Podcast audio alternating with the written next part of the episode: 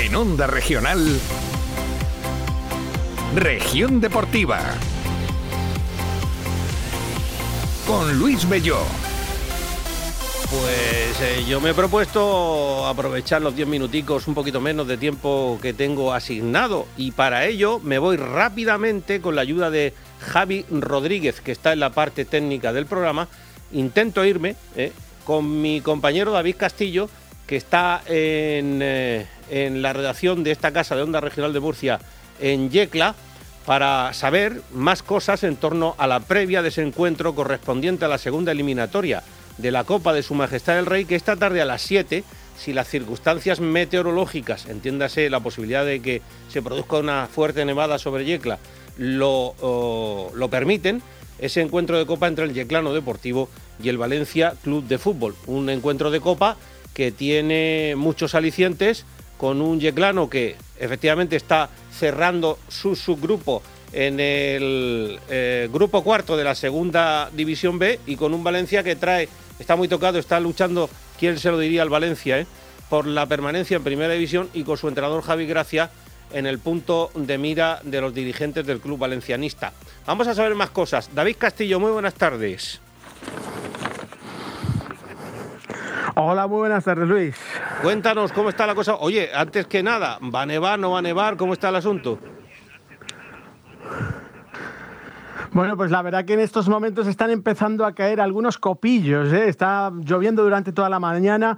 Las previsiones meteorológicas indican de que a lo largo de la tarde y especialmente por la noche puede aumentar ese riesgo de nevada aquí en Yecla y por lo tanto vamos a tener emoción futbolística y también meteorológica porque hasta el, principio del, partido no vamos a poder saber si, si se va a poder jugar porque, insistimos, estamos en alerta naranja. Y ahora es cuando mi compañero David Castillo toma aire hincha sus pulmones de oxígeno después de la carrera que se ha dado para estar puntual a esta cita hoy con carácter excepcional, porque no sabíamos cuándo podíamos eh, ofrecer la información deportiva como estamos haciendo ahora aquí en la Autonómica en Onda Regional de Murcia y con un poquito de más eh, oxígeno en sus pulmones, nos cuenta otras cosas en torno a la previa de este encuentro. David Castillo, muy resumidas, por favor.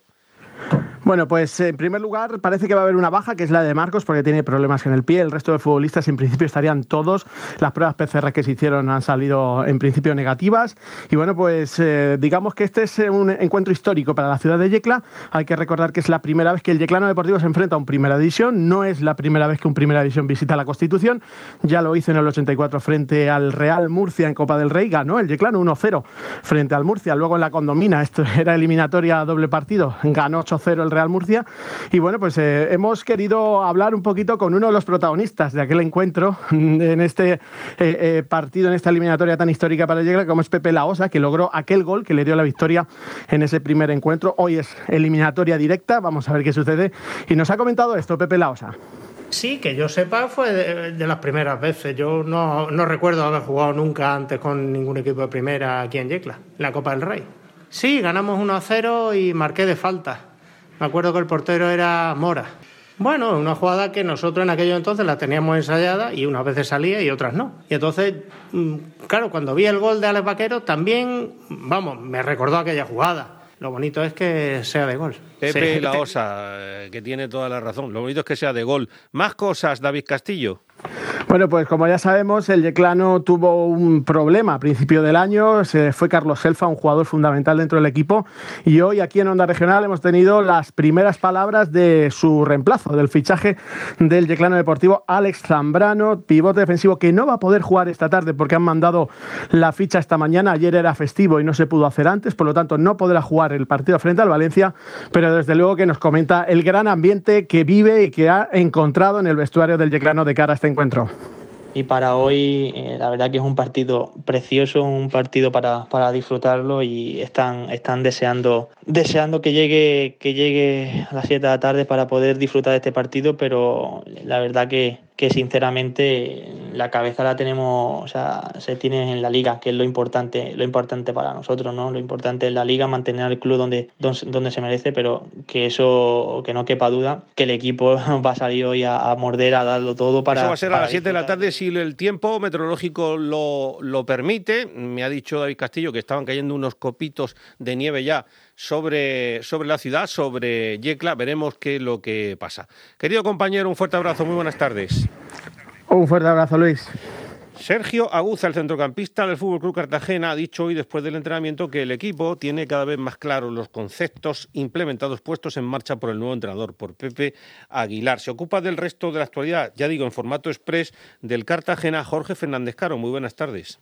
¿Qué tal Luis? Buenas tardes. Eladi Zorrilla vuelve a estar en el escaparate, uno de los jugadores más determinantes en el FC en la presente temporada y también en las dos anteriores en las que ha vestido la casa calvinera. Termina contrato a final de año y desde ya podría negociar con otro club para incorporarse a su disciplina a partir del próximo verano, fecha en la que su relación contractual finaliza en el Cartagena. Y claro, ante una situación así han saltado las alarmas porque Eladi ahora mismo es vital en el FC. Con seis tantos, el de la Puerta del Segura es el segundo máximo anotador del equipo, solo adelantado por un Rubén Castro que lleva nueve dianas y que durante muchas jornadas fue el artillero más efectivo de toda la Liga Smartbank. Entre los dos conforman el quinto ataque más goleador de la competición, a pesar incluso de la mala situación que atraviesan los albinegros, y entre ambos suman el 65% de los goles que ha hecho el cuadro de Benipila, una cifra nada despreciable y que sirve para hacerse una idea del peso que tienen ambos futbolistas en la plantilla. Pues bien, el Adi, que todavía no ha recibido ninguna oferta, ni de renovación tampoco, vuelve a ser protagonista en un mercado de fichajes. Ya lo fue hace dos cursos, cuando equipos de segunda división, como por ejemplo el Tenerife, que es el próximo rival además del Cartagena, se interesó por él. En aquel momento Belmonte y Breis no dieron su brazo a torcer y no quisieron que el jienense se marchase sin recibir nada a cambio. Los isleños ofrecieron 150.000 euros, cantidad que el FC rechazó. Y al final, entre una cosa y otra, se terminó quedando en el Cartagena. Y ahora está más o menos por la misma situación. Él está en disposición, si quisiera, me refiero a Eladi Zorrilla, de negociar su salida del Fútbol Club Cartagena, el segundo máximo goleador en estos momentos del equipo albinegro que dirige Pepe Aguilar.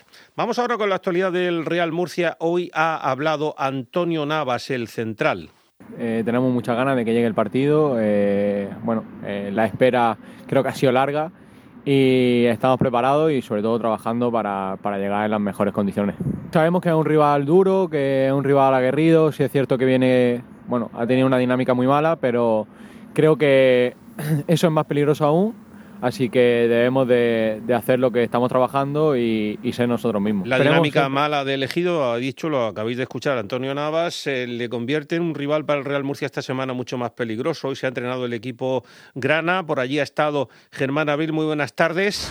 Hola, ¿qué tal? Buenas. Última hora, Germán. Bueno, el Real Murcia ha vuelto a los entrenamientos después de la jornada de descanso de ayer, bajo la lluvia, con las bajas. Alberto Toril al margen, Carlos Adrián Melgar, así que tendrá que ingeniárselas eh, Adrián Hernández para formar un 11, sobre todo pendiente de la portería. Lo normal es que sea José en el centro del campo y en la punta del ataque donde se espera que esté tan solo con Zumbi.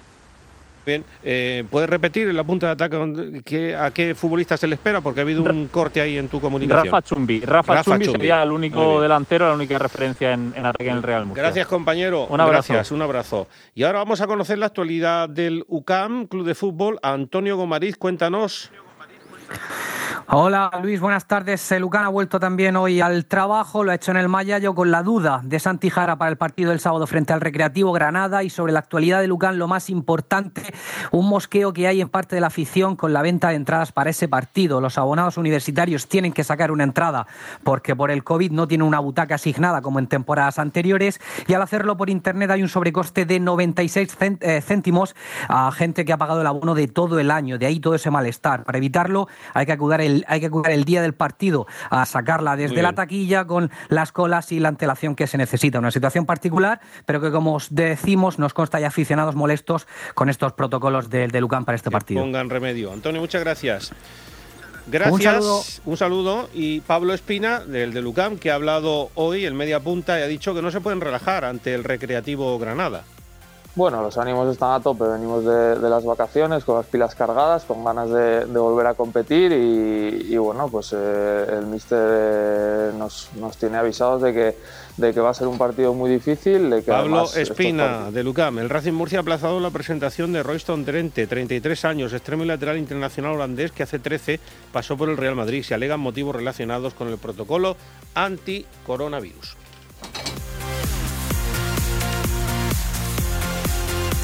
Son las dos y media de la tarde. A continuación, informativos en la emisora autonómica de la región de Murcia, en Onda Regional.